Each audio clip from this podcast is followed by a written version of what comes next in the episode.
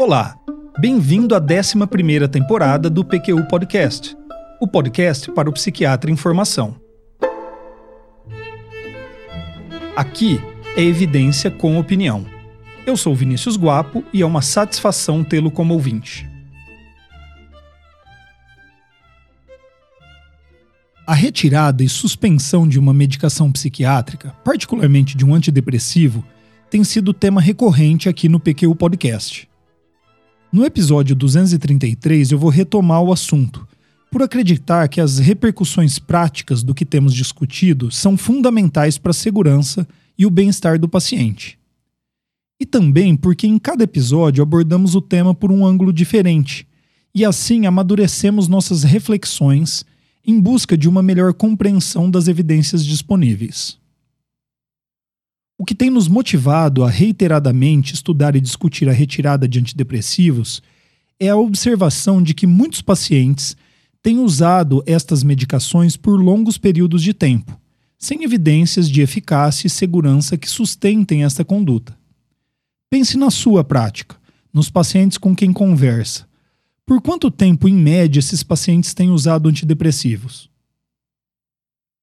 No episódio 216, o Luiz Alberto citou um levantamento realizado por Ian Lu e colaboradores, publicado na Frontiers in Psychiatry em fevereiro de 2020, que revelou que pacientes com diagnóstico de episódio depressivo maior, tratados com antidepressivo em monoterapia nos Estados Unidos, usam esta medicação em média por mais de cinco anos.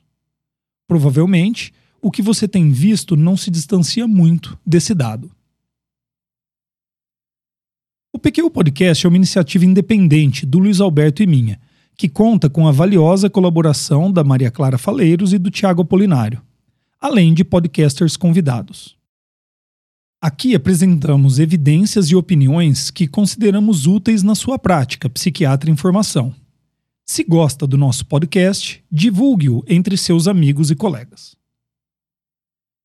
Como estava dizendo, o uso de antidepressivos por anos, como os levantamentos mostram ser prática comum, distancia-se das orientações dos protocolos de tratamento e também da expectativa dos pacientes, que a princípio não gostariam nem mesmo de ter que usar uma medicação, quem dirá mantê-la por longos anos.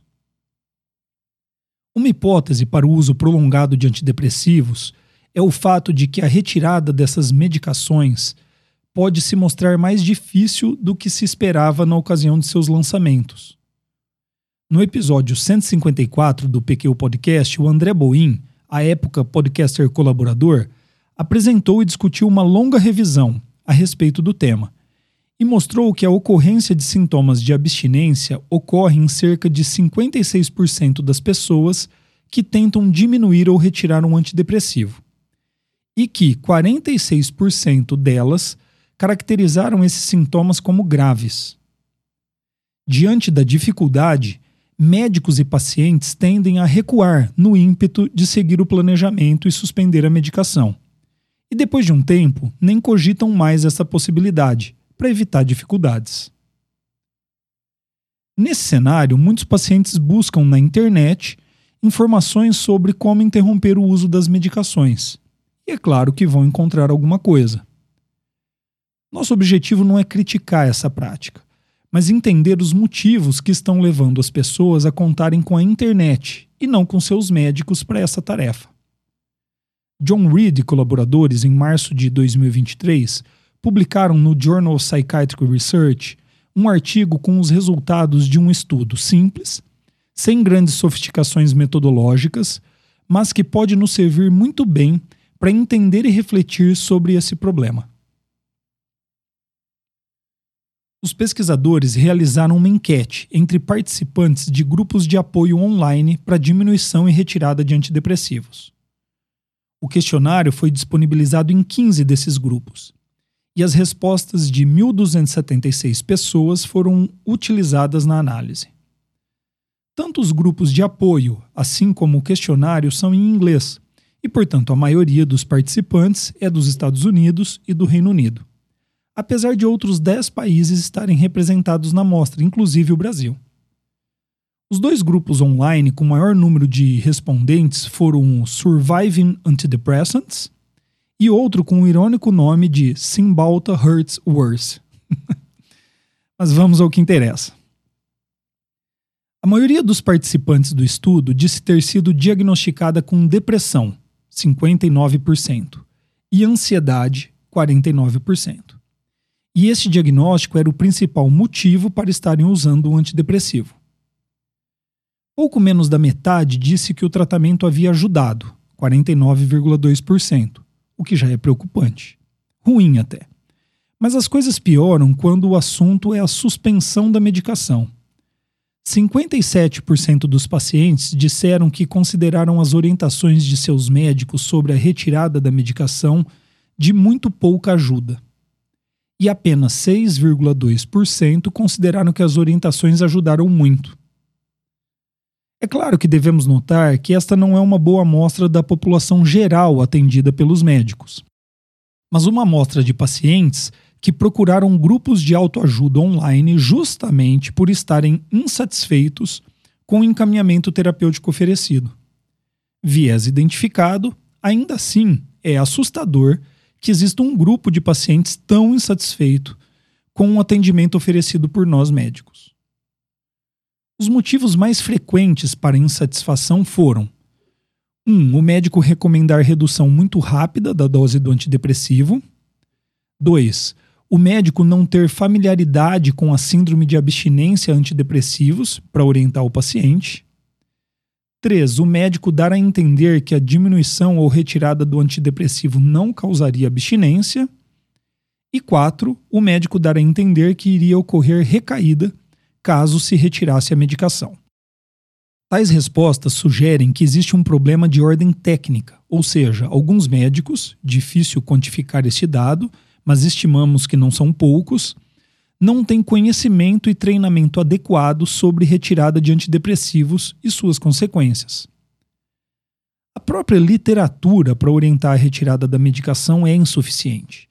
Em uma revisão Cochrane publicada em 2021, Van Leeuwen e colaboradores terminaram seu grande esforço de revisão concluindo que a literatura disponível não pode determinar a eficácia e segurança das estratégias de descontinuação de antidepressivos estudadas. Um alerta óbvio, mas necessário: o fato de não haver evidências de qual a melhor e mais segura estratégia de retirada não quer dizer que devamos manter a medicação indefinidamente ou por muito tempo Tampouco existem evidências claras sobre os benefícios do uso prolongado. Retomando o estudo de Reed e colaboradores, nele os autores incluíram um conjunto de questões para avaliar qual era a disposição dos entrevistados em buscar ajuda médica para a retirada de um antidepressivo. A resposta é um pouco surpreendente, já que apenas 34% dos entrevistados disseram não ter buscado orientação de seu médico para suspender o uso da medicação.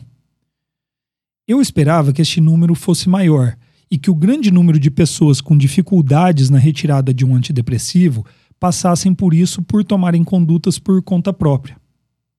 Esses dados aqui não apoiam a minha expectativa. Complementando informações que dei há pouco, temos que, dentre os pacientes que buscaram auxílio do médico para suspender o antidepressivo que tomavam, 55,6% dos entrevistados disseram que o médico sugeriu uma retirada que eles consideraram rápida demais. 27,2% que o médico não apoiou a demanda e não deu orientação algum de como proceder com a retirada. 19,9% que o médico apoiou a ideia e tentou ajudar. 15,6% que sugeriu uma parada abrupta de um dia para o outro e 9,1% que o médico ajudou o paciente a montar um plano gradual de retirada e colocou-se à disposição para guiá-lo pelo processo. Dois pontos chamaram nossa atenção quando eu discuti esses achados com Luiz Alberto. O primeiro foi o despreparo de muitos dos nossos colegas para realizar essa parte de um tratamento antidepressivo à base de medicamentos, claramente negligenciada. O outro foi a falta de disposição em levar em consideração a demanda do paciente. Os entrevistados foram perguntados também sobre qual foi a orientação do médico sobre o tempo total de retirada do antidepressivo. Quando houve tal orientação, é claro. Os períodos mais comumente sugeridos pelos médicos, segundo esses pacientes, foram um mês e duas semanas, respectivamente. Estes números não me surpreendem, já que boa parte dos guidelines para tratamento de depressão e ansiedade sugerem justamente esse período de semanas a um mês de diminuição até a retirada da medicação. Mais recentemente, o NICE, o Guideline do Instituto Nacional de Saúde do Reino Unido, mudou essa conduta e sugere que o médico garanta que a velocidade e duração da retirada de um antidepressivo seja guiada em concordância com a demanda do paciente e que um próximo passo na diminuição da medicação só seja dado quando os sintomas de abstinência tenham remetido por completo, sugerindo que o processo todo leve meses para ser finalizado. Por fim, perguntados sobre as medidas que acreditariam ajudar no processo de retirada de um antidepressivo, as três respostas mais frequentes entre os respondentes foram: disponibilização de apresentações com doses menores, elaboração de planos personalizados e flexíveis de redução de dose e realização de consultas regulares e com maior frequência para monitoramento da redução da dose. Concordo com os pacientes e acredito que essas medidas são complementares, na verdade. É evidente que um estudo como este está sujeito a uma variedade de críticas e não deve ser usado para conclusões definitivas. Não se deve negar, no entanto, que seus resultados fornecem informações valiosas e que podem ajudar pesquisadores e clínicos a buscarem respostas mais consistentes sobre quando e como um antidepressivo deveria ser retirado. O estudo pretende orientar ações para que se criem serviços especializados na retirada de antidepressivos. Esta ideia está em consonância com a cultura do Serviço de Saúde Pública do Reino Unido, país onde os pesquisadores trabalham. Não acreditamos que ela seja promissora em nossa realidade mas não temos dúvidas de que nossos médicos precisam estar bem mais preparados para essa delicada tarefa do que estão hoje. Antes de finalizarmos, um problema que não pode ser negligenciado é o fato de que hoje em dia a indústria farmacêutica tem grande influência sobre a ciência que é produzida e também na disponibilização dos dados científicos para o médico tomador de decisão. E é evidente que não há um grande interesse por parte da indústria de que pacientes deixem de comprar seus produtos. Eu acho que você não se surpreende com essa minha afirmação, mas mesmo assim eu vou explicar melhor. Está bem documentado na literatura o impacto do financiamento da indústria em resultados de pesquisas científicas. Mas, mesmo que esse fator pudesse ser totalmente controlado, teríamos ainda o problema de a indústria hoje em dia se colocar como curadora da informação científica que chega até o médico. É por esse motivo que nos orgulhamos de manter o PQ Podcast sem qualquer financiamento externo, de modo a preservar a isenção com que apresentamos evidências e damos nossas opiniões. Com esse comentário, eu finalizo esse episódio do PQ Podcast, em que apresentei dados alarmantes sobre o pífio desempenho dos médicos dos pacientes entrevistados em estudo realizado no Reino Unido, na tarefa de auxiliá-los na retirada do antidepressivo que usavam. Espero que tenha gostado. Você ouviu mais um episódio do PQU Podcast.